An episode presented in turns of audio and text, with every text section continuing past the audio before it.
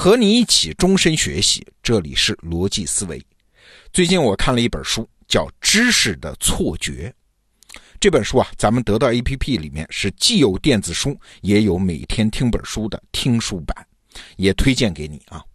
那这本书就点醒了我一件事儿：我们以为自己掌握了很多知识，至少对自己熟悉的世界那是了如指掌。但其实呢，我们知道的非常非常少，比我们自己以为的其实要少得多。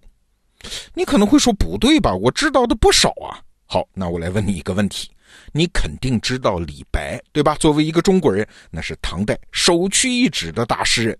好，那现在如果给你几分钟时间，拿出纸和笔，请你默写李白的诗，你觉得你能写出几首呢？你是不是发现有点困难？对，除非是对李白诗歌有特别的爱好和深入研究的人，一般人呢想写出三首以上，其实是很困难的，更别说那些其他的知识了啊，什么李白的生卒年月、生平经历等等，知道的人恐怕更少。你可能会说，李白我是不太熟悉，那你自己的手机你总熟悉吧？好，现在我们再来看一个任务啊，如果不看你的手机，你能说出你手机的第一屏？就是手屏啊，上面安装了几个 A P P 吗？这些 A P P 分别在什么位置吗？哎，这可是你每天无数次打开手机要看到的那个画面啊，熟悉的不能再熟悉了。你怎么好像也不知道呢？对，这就是这本书《知识的错觉》想要点醒我们的一个基本事实。我们以为自己了解世间万事万物，但其实是个错觉。事实上，我们脑袋里存着的知识微不足道。这本书啊，提到了一个认知学家的实验。实验方法很简单啊，如果你是受试者啊，你会被问到这样三个问题。第一个问题是你对拉链的理解有多少？就是我们衣服上那个拉链啊，一到七分，你给自己打几分？那大部分人都会觉得，拉链我当然很熟悉啦，天天用嘛，所以给自己打了一个不低的分数。那紧接着你就会被问到第二个问题，请你描述一下拉链的工作原理，越详细越好。哎，这个时候你就会发现，我其实对拉链的工作原理没有什么概念啊，要说清楚还挺难的。好，第三个问题就来了，您现在给自己打几分？这个测试的受试者啊，包括了美国什么常春藤名校的学生、普通学校的学生和普通的美国民众，不管是学历高低、年龄大小，结果非常一致。第二次给自己打分都要低得多。大家都不得不承认，我对拉链的真正了解远没有我自己原先想象的那么多。哎，你会发现这种对于知识的错觉几乎是无处不在。比如说，对于特朗普。你可能喜欢，也可能不喜欢他的政治决策的细节，你能说清楚几条呢？再比如说，对那些很热的话题啊，什么全球变暖啊、转基因食品呐这种世界性的话题，你或许啊有自己的想法或者是主张，但是只要再深一步讲清具体的原理，恐怕很多人都做不到。哎，你发现没有？仔细想想，这事儿其实挺可怕的呀。我们以为嘛，我们人长了这么大一个脑袋，就是为了装知识的呀。从小，父母、老师都在告诉我们知识的重要性，我们也确实很用心的学呀。可是怎么到头来，我长这么大了，我还是没多少知识呢？那没有知识，我们到底是怎么生活的呢？我们又是怎么解决问题的呢？对，这本书的妙处就在这儿。《知识的错觉》这本书啊，不是为了打击我们的自信心啊，告诉我们我们没啥知识，而是为了重建我们对于知识，甚至是对整个人类力量来源的理解。过去啊，我们是把知识当成是信息，以为学知识就是记住一些信息，所以就出现了知识的错觉这个现象啊。你会发现自己出了考场之后，哎，其实都忘了啊，我们没记住什么信息。那我们长这么大个脑袋，里面都有些啥呢？对，不是信息，是信息和信息之间的关系。我们打个比方啊，人的大脑它不是一个仓库，不是说把知识往里面一堆，大脑就开始运行，能解决问题了。其实啊，大脑更像是一个物流中心的监控室，各种信息在里面来来往往，大脑其实不需要记住每个细节，只要记住他们是从哪儿来的，往哪儿去，跟谁有关系，他们互相之间又是什么关系等等，记录这些就可以了。所以，大脑它不是一本书啊，里面堆满了信息。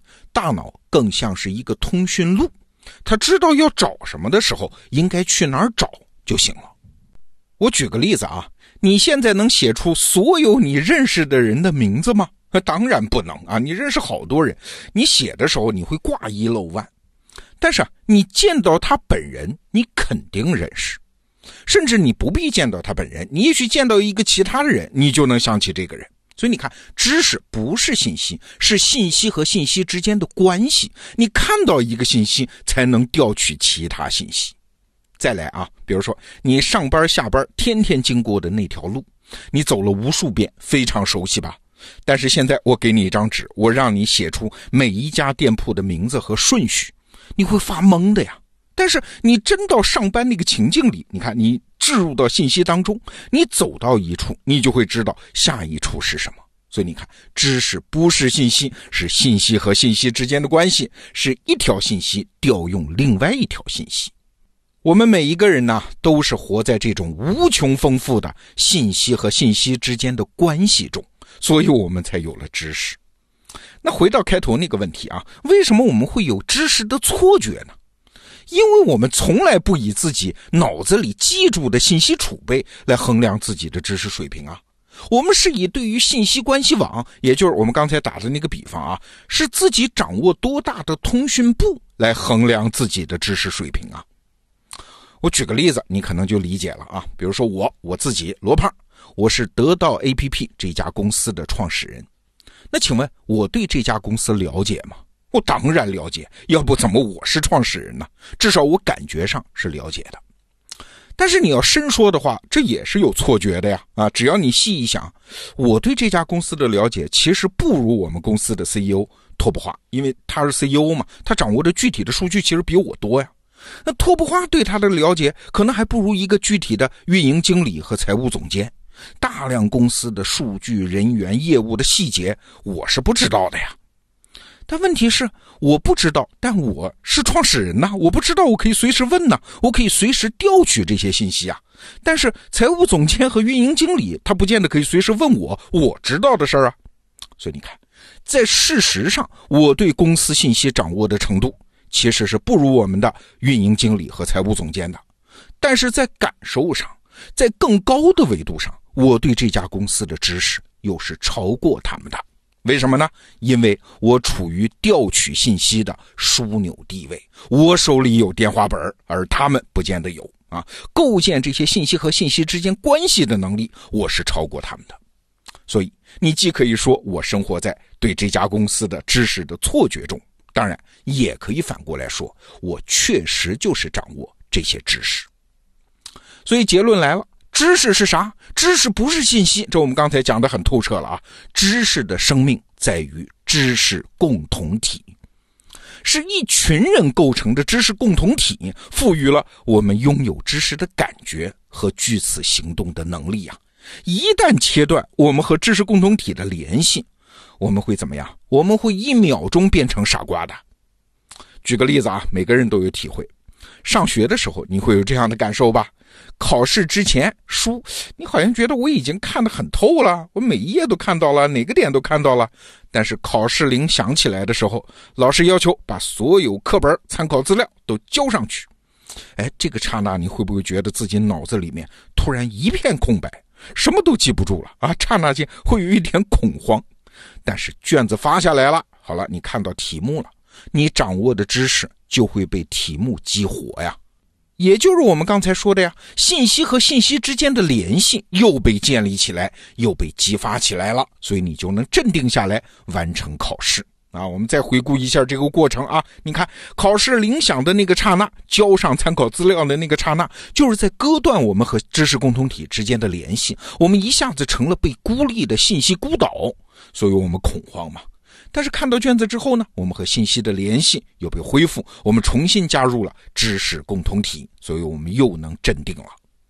你看，断开我们就是知识的孤儿，而连接我们才能还原成我们原本认识的自己，这才是知识的真相。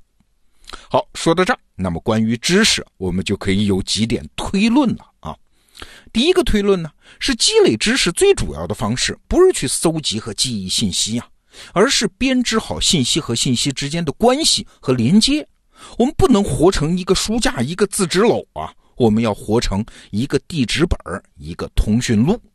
那第二呢，判断一个人有没有高级的知识能力，他知道什么这不重要，他搞懂他不知道的事情的方式才是最重要的。